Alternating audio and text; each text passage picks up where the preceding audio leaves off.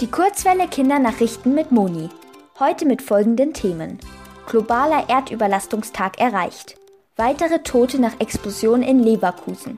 Und Radsportdirektor muss nach rassistischer Bemerkung bei den Olympischen Spielen abreisen. Kalifornien. Vergangenen Donnerstag ist der sogenannte Erdüberlastungstag 2021 erreicht worden. Das ging aus Berechnungen des Global Footprint Networks hervor.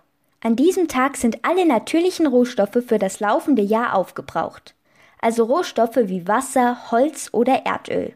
Momentan verbraucht die Menschheit nicht nur eine, sondern umgerechnet 1,74 Erden.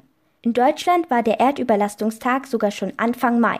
Wenn also alle Länder so viele Rohstoffe verbrauchen würden wie Deutschland, bräuchten wir nicht einen Planeten, sondern knapp drei. Leverkusen. Die Zahl der Toten nach der Explosion in einer Müllverbrennungsanlage in Leverkusen hat sich auf fünf erhöht. Das teilten die Staatsanwaltschaft und die Polizei Köln mit. Bei der Explosion am Dienstagmorgen wurden außerdem 31 Menschen verletzt. Zwei Menschen werden weiterhin vermisst. Der Grund für die Explosion ist noch nicht bekannt.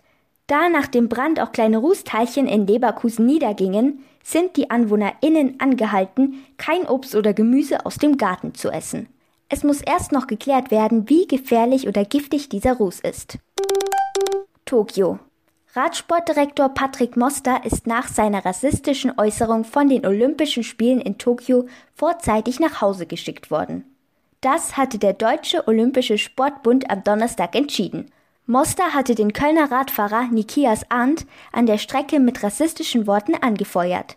Etwas ist rassistisch, wenn Menschen andere Menschen aufgrund ihrer Herkunft oder Hautfarbe ablehnen und deswegen zum Beispiel beleidigen.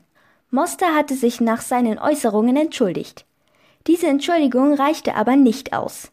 Deswegen musste Moster als Konsequenz die Olympischen Spiele nun verlassen.